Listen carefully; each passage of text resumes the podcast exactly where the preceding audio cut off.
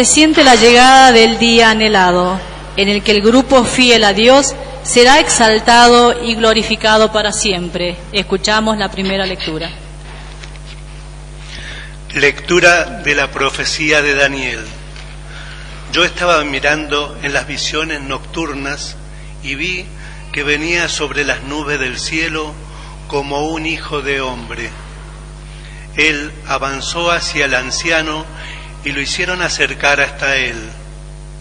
Y le fue dado el dominio, la gloria y el reino. Y lo sirvieron todos los pueblos, naciones y lenguas. Su dominio es un dominio eterno que no pasará y su reino no será destruido. Palabra de Dios.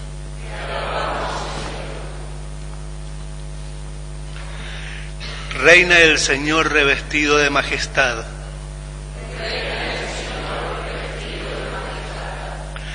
Reina el Señor revestido de majestad. El Señor se ha revestido, se ha ceñido de poder. Reina el Señor revestido de majestad. El mundo está firmemente establecido, no se moverá jamás. Tu trono está firme desde siempre tú existes desde la eternidad.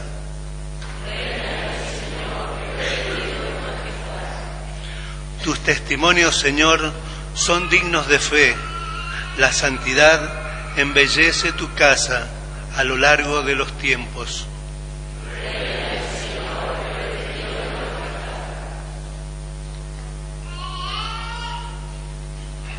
El apóstol Juan nos habla de Jesucristo glorioso, principio y fin, que con su entrega por nosotros nos ha hecho un pueblo real. Escuchamos la segunda lectura. Lectura del libro del Apocalipsis. Jesucristo es el testigo fiel, el primero que resucitó de entre los muertos, el rey de los reyes de la tierra él nos ama y nos libró de nuestros pecados por medio de su sangre e hizo de nosotros un reino sacerdotal para Dios y su Padre. A Él sea la gloria y el poder por los siglos de los siglos. Amén. Él viene sobre las nubes y todo lo verán, aun aquellos que lo habrían traspasado por él se golpearán el pecho todas las razas de la tierra. Así, si así será, amén.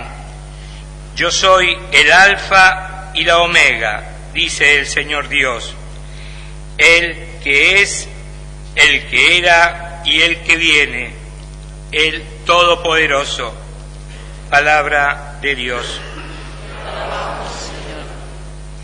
Jesús nos dice muy claramente que Él es el Mesías del reino universal y eterno de Dios. Escuchamos la proclamación del Santo Evangelio.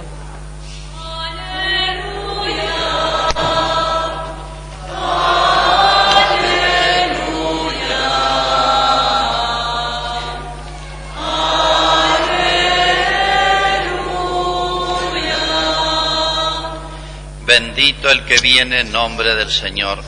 Bendito sea el reino que ya viene, el reino de nuestro Padre David. Aleluya.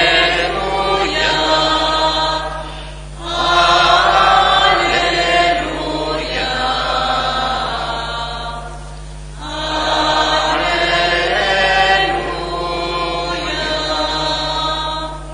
El Señor esté con ustedes. Evangelio de nuestro Señor Jesucristo según San Juan. Pilato llamó a Jesús y le preguntó, ¿eres tú el rey de los judíos? Jesús le respondió, ¿dices esto por ti mismo u otros te lo han dicho de mí? Pilato replicó, ¿acaso yo soy judío? Tus compatriotas y tus, los sumos sacerdotes te han puesto en mis manos. ¿Qué es lo que has hecho? Jesús respondió, mi realeza no es de este mundo. Si mi realeza fuera de este mundo, los que están a mi servicio habrían combatido para que yo no fuera entregado a los judíos, pero mi realeza no es de aquí. Pilato le dijo, entonces tú eres rey. Jesús le respondió, tú lo dices, yo soy rey. Para esto he nacido y he venido al mundo, para dar testimonio de la verdad. El que es de la verdad, escucha mi voz. Es palabra del Señor.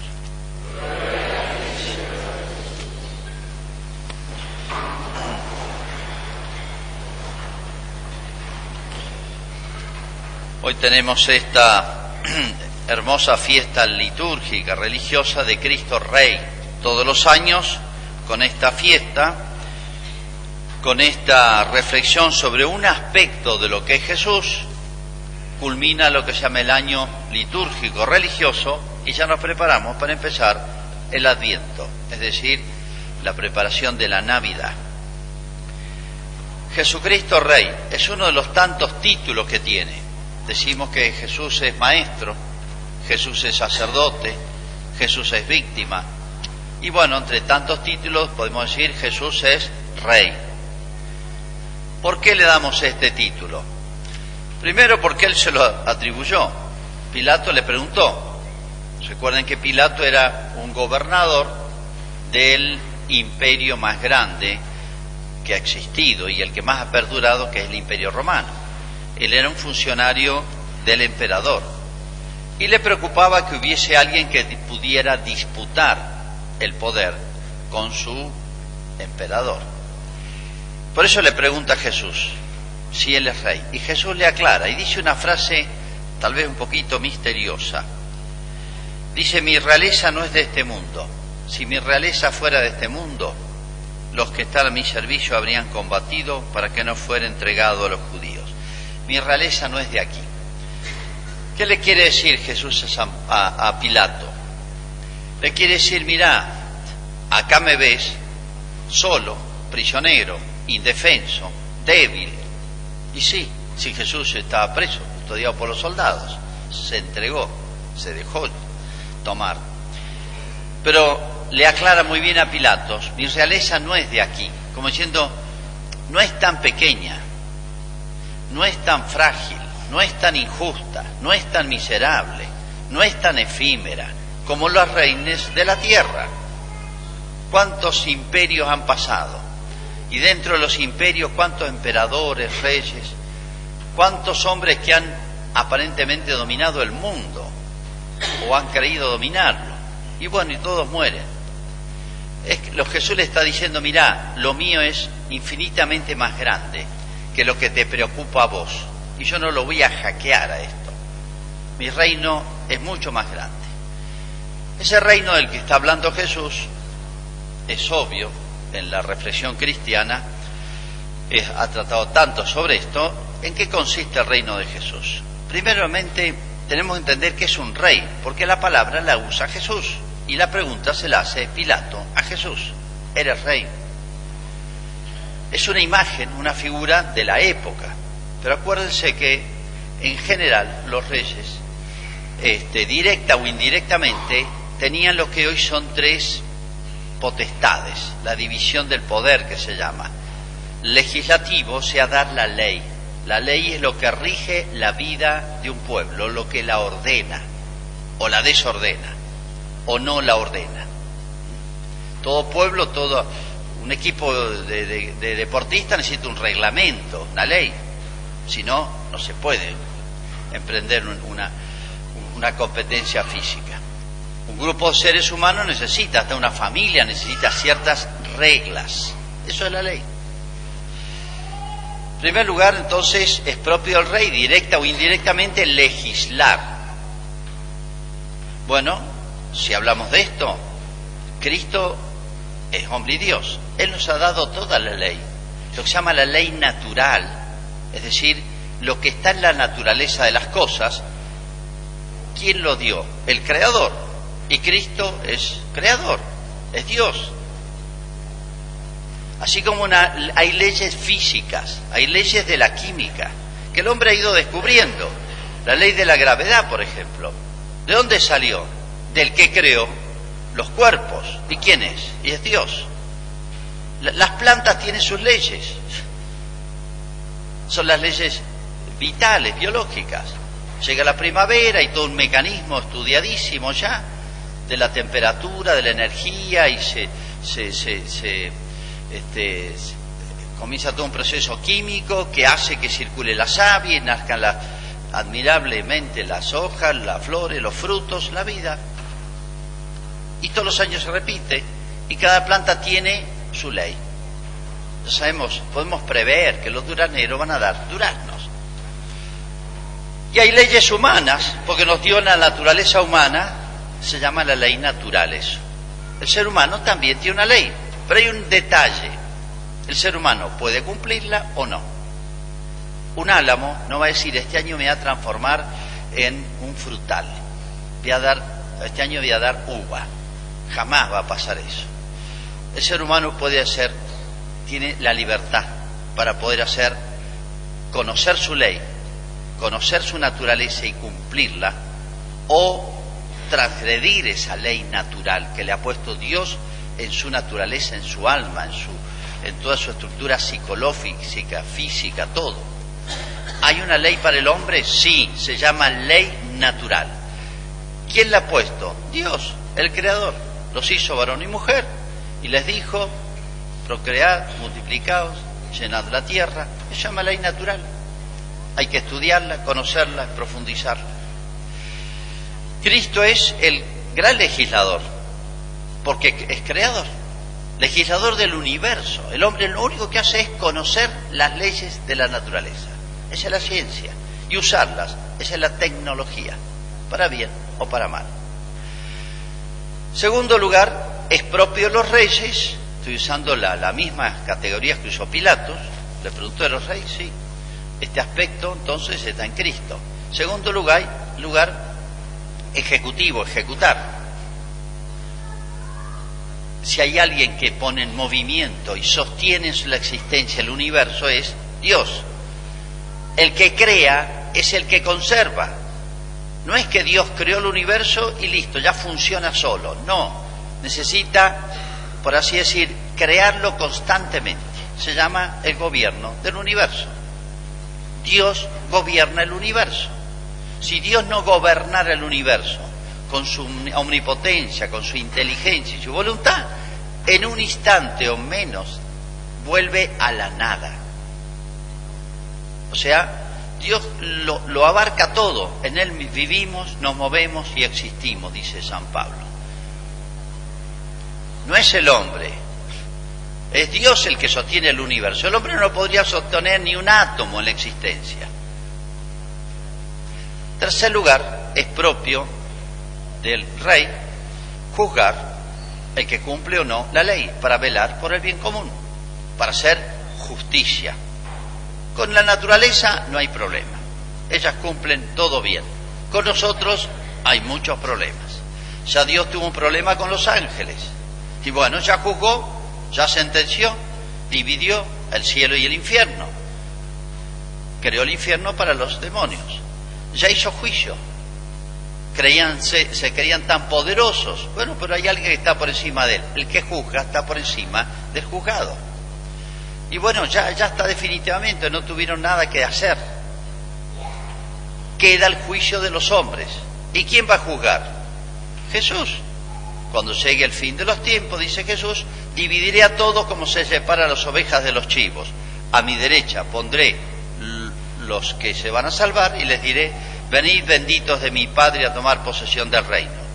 Y pondré a mi izquierda los que lo rechazaron, los que lo negaron, los que lo quisieron ignorar, borrar de la tierra, y diré, apartados de mí malditos al fuego eterno, creado por el demonio y sus ángeles. Las palabras son textuales de Jesús.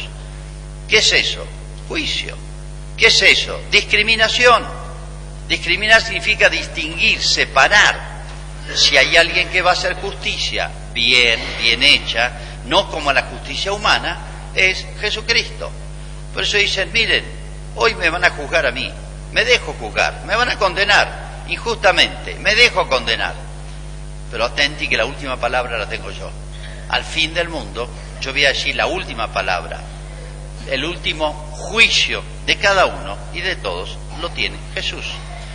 Y ahí tienen abarcado este, muy genéricamente las tres, por así decir, potestades, las que estamos acostumbrados hoy a dividir este, el, poder del que gobierna, o, una nación se rige por esas tres autoridades. ¿eh?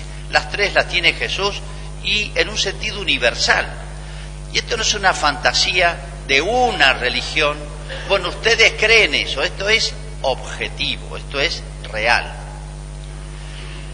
Por eso entonces Cristo dice, mi reino no es este mundo, porque en este mundo, sí, Dios, Jesús eh, dio la ley, pero ya vemos cómo la cumplimos bastante poco. Y el hombre hoy se atribuye potestades que le corresponden solo a Dios. Y esto lo he dicho muchas veces, quiero que quede muy claro. Nunca en la historia de la humanidad, no sé cuántos siglos lleva la humanidad, pero desde Cristo lleva dos mil años. Y antes de Cristo, no sé cuántos años hay. El siglo XX, por primera vez en la historia de la humanidad, de la humanidad, el hombre conscientemente se atribuye atributos que son de Dios. O sea, le ha querido robar a Dios atributos divinos. Pero es una locura. Esta es una cosa ridiculesca, simiesca. ¿Cómo el hombre va a poder hacer eso? Es una especie de expresión máxima de la soberbia del hombre. Y ya lo he dicho, cómo eso se mete en el lenguaje popular. Han visto que hoy todo lo creamos. Vamos a crear conocimiento, vamos a crear ciudadanía, vamos a crear este el hombre no crea el hombre conoce la creación la respeta y, y, en el orden de la creación humana respeta la ley natural porque ahí está nuestro bien. Está bien hecho lo que hizo Dios. Pero hoy creemos que creamos hasta el sexo. Se crea la identidad. Lo, según lo que yo me percibo eso soy. Ese es el gran principio de la ideología del género. Le quiere inculcar a los niños que no tienen sexo, son materia prima, nada, es una masa. Ellos van a crear su propia identidad y tienen miles de, cientos de posibilidades. Es una mentira infinita, es un disparate total. Pero el hombre puede llegar a un disparate total como el demonio. Miren cómo le fue. Por eso hay, tres cosas que yo diría eh, eh, eh, ocultan, impiden hoy comprender esta realidad. Esto, repito, no acepten jamás que digan, bueno, pero eso piensan los cristianos. Hay otros que no piensan así, ya sé que no piensan así. Hay otras religiones, ya sé que hay otras religiones, pero la realidad es la realidad. Lo real es lo real. Las cosas son como son y no como se nos antoja que sean las cosas son como son y el hombre las conoce. Qué realistas somos para hacer un edificio. Si los ingenieros fueran locos en su profesión y dirían, no, yo según mi percepción el edificio ya está hecho, anda, subí al, quinto piso y no hay nada. Si el cálculo de, de estructura no está bien hecho, el edificio se viene abajo. En eso somos muy realistas. A la hora de almorzar somos muy realistas. Si no tenemos la comida, no, no, no, no nos gusta no tener comida. Somos muy realistas. No es que yo imagino que tengo un pollo tengo, o tengo una tira de, asado de chorizo. No me imagino. Yo no creo los chorizos ni el asado. Somos realistas en eso, ¿o no? Nadie dice no. Según tu manera de pensar tenés una parrillada completa ahí delante. No, ¿Está o no está? ¿La vemos o la vemos? Pero en otras cosas tenemos esa incoherencia, es una especie de esquizofrenia. Somos lógicos en una cosa, sensatos en unas cosas y absolutamente locos y, realistas, negamos lo evidente en otras. Fíjense hasta dónde llega la posibilidad del hombre de errar o de ser tentado por el demonio. Bueno, no quiero cansarlos con todo lo que hemos hablado tantísimas veces, todas las locuras de hoy. Pero son locuras porque van con el orden divino. Dios ha puesto un orden. El hombre tiene que esforzarse en comprenderlo y cumplirlo. Hay una ley natural, se llama la ley moral, están los mandamientos, está explicitada de mil maneras sobre cada punto. La Iglesia se ha explayado para, para que no hayan confusiones, errores, ha hecho todas las aclaraciones imaginables. ¿eh? De manera que, por así decir, las cosas están claras, las queremos cumplir o no las queremos cumplir. Hoy hemos desatado las fuerzas del mal. Y permítame una expresión más fuerte. Hemos desatado al infierno. Cuando uno ve todos los ideólogos, ideólogos son los que inventaron, los que pensaron, todas estas locuras de hoy, no interesan los nombres porque les van a ser personas extrañas, son alemanes, este, norteamericanos, judíos, austríacos, franceses, que no nos dicen nada pero son todos ellos no solamente ateos, son homosexuales, drogadictos, homicidas, eh, terminan en el suicidio, en la locura. La historia de todos ellos es la misma. Por eso hoy se dan cita toda esta gente, desde los que consumen droga, los homosexuales, los hombres de izquierda, los revolucionarios, los resentidos, todo lo que es antinatural se da cita. Hemos desatado el infierno. Cristo es como si dijeran, miren, les doy libertad, tremenda la libertad. Quieren, yo he venido, empecé de abajo, empecé humildemente, para que vean que esto no es una obra humana. Empezó sin nada Jesús, sin nadie Jesús. Y bueno, el Evangelio se difundió por toda la tierra. ¿Ustedes creen que eso lo hizo un emperador con los ejércitos? No, la iglesia fue perseguida 300 años y de una u otra manera lo sigue siendo todos los días. ¿Por qué existe? Porque Cristo Rey está detrás. Es el tiempo, y es una expresión de los hechos de los apóstoles, es el tiempo de la paciencia de Dios. Y yo me sorprendo qué paciencia nos tiene Dios. Pero Jesús ya aclaró, va a venir el fin del mundo y voy a poner las cosas en clara, en claro. Las cosas son como son. ¿eh? Y Él va a hacer justicia. Y dice, cuando venga Jesús se golpeará en el pecho aquellos que lo persiguieron, aquellos que lo traspasaron, que lo, que lo mataron. Los que lo mataron ayer y los que lo matan hoy, en el alma de los niños. Las Naciones Unidas acaba de declarar que va contra los derechos del niño que el papá lo lleve a hacer catecismo. Ya no queda ningún disparate por decir, intentar, este, experimentar Miren, Cristo es rey, las Naciones Unidas no. Ni el Fondo Monetario, ni el Banco Mundial, ni Soros, ni la Fundación Rockefeller. Tendrán dinero, tendrán poder, hoy manejan, mañana se mueren todos. Cristo queda. Es el mismo ayer, hoy y para siempre. Y esta es la tranquilidad, el consuelo del cristiano. Hay varias eh, ideologías, ideas que circulan en la sociedad que impiden comprender todo lo que significa este Cristo Rey, que significa que Cristo es Rey. Cristo Rey significa que tiene derecho a todo. Hoy podríamos decir es el día de los derechos de Cristo. Ustedes han escuchado a los de los derechos humanos, aclaran bien que son derechos humanos.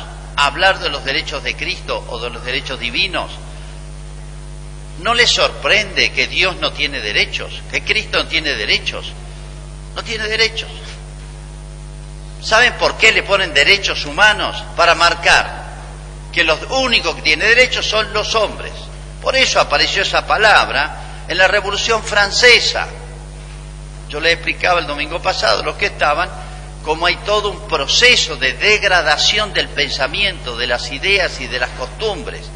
Y un hito fue la Revolución Francesa y las ideas que llevaron adelante, año 1780, que cuando lo estudian en la escuela, nuestros chicos le dicen que fue el comienzo de la libertad, de la idea de libertad, comienzan los derechos. No, comienzan a desaparecer los derechos de Dios y de los hombres.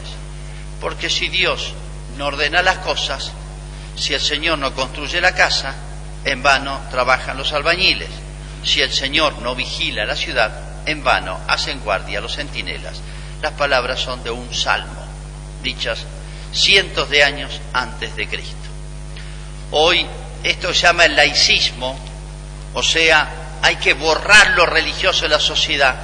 Es una de las ideas de aquella época que tiene 200 años, le aviso, y que se han ido difundiendo, difundiendo y han llegado hasta el último rincón de la tierra. Se llama el laicismo. ¿Qué dice el laicismo? Que debe borrarse todo lo religioso de la sociedad. Por eso van a haber todos estos intentos, sí, porque el cura se interfirió una clase.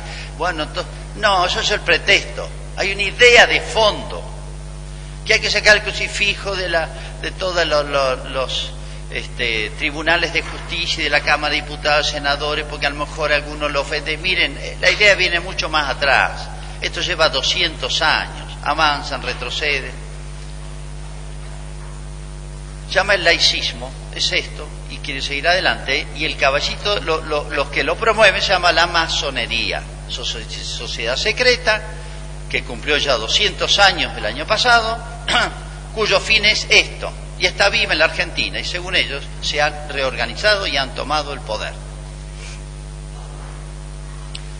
Es para las élites la masonería, no cualquiera es llamado a la masonería, invitado a participar, sino la alta dirigencia empresarial, política, etc.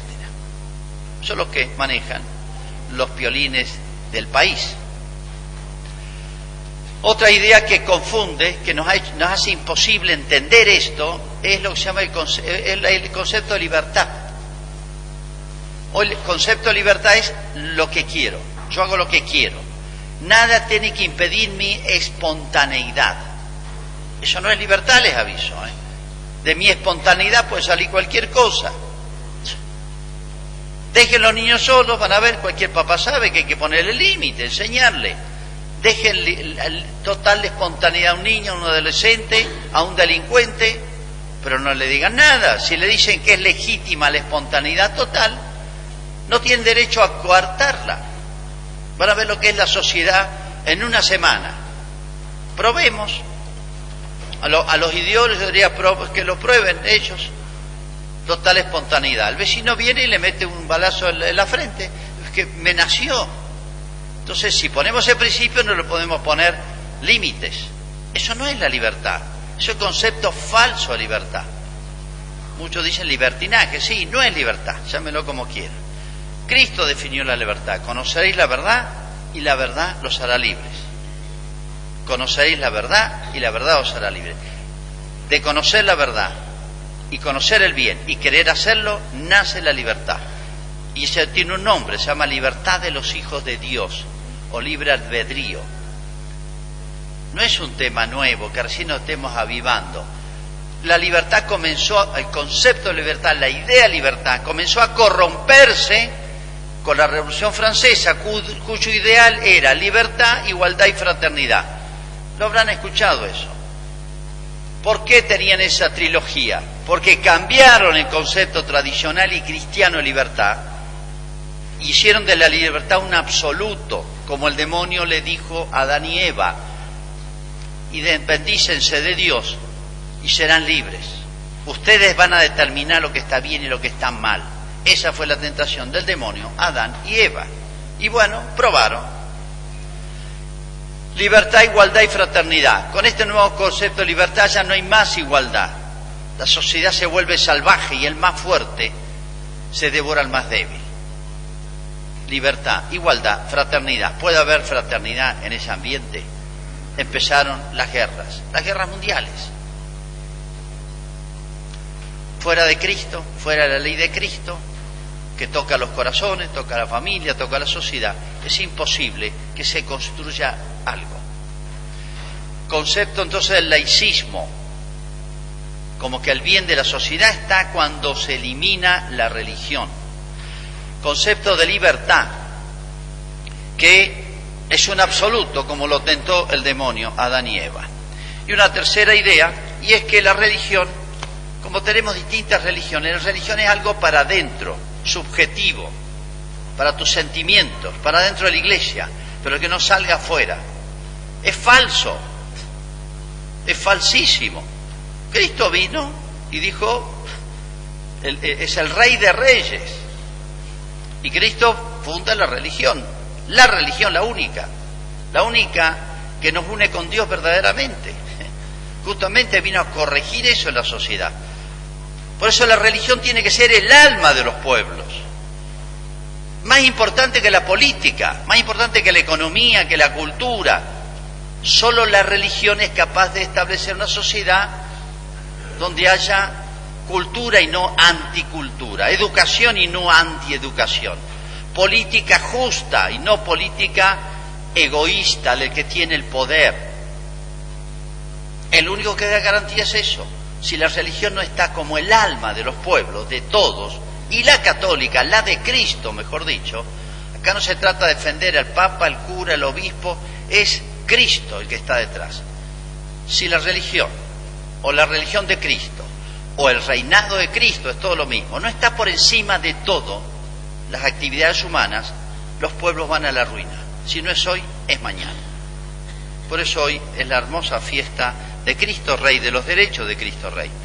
Y los papas pusieron esta fiesta, 1926, si mal no recuerdo, pusieron esta fiesta para contrarrestar toda esta avalancha que ya hace 100 años, pero lleva mucho más, estaba hackeando y corroyendo toda la sociedad. Como diciendo, si entendemos bien lo que significa la, la, presencia viva de Cristo, yo estaré con vosotros hasta el fin del mundo, si lo dejamos estar con nosotros hasta el fin del mundo, en toda nuestra vida privada, personal, social, entonces la sociedad podrá anticipar aquí un poquito ese reino maravilloso de los cielos, que va a empezar después. Pero si lo dejáramos a Cristo reinar, muchos se salvarían y comenzaría un poquitito aquí en la tierra a disfrutar, comenzaríamos a disfrutar el reino de los cielos. Vamos a hacer ahora nuestra profesión de fe. Creo en un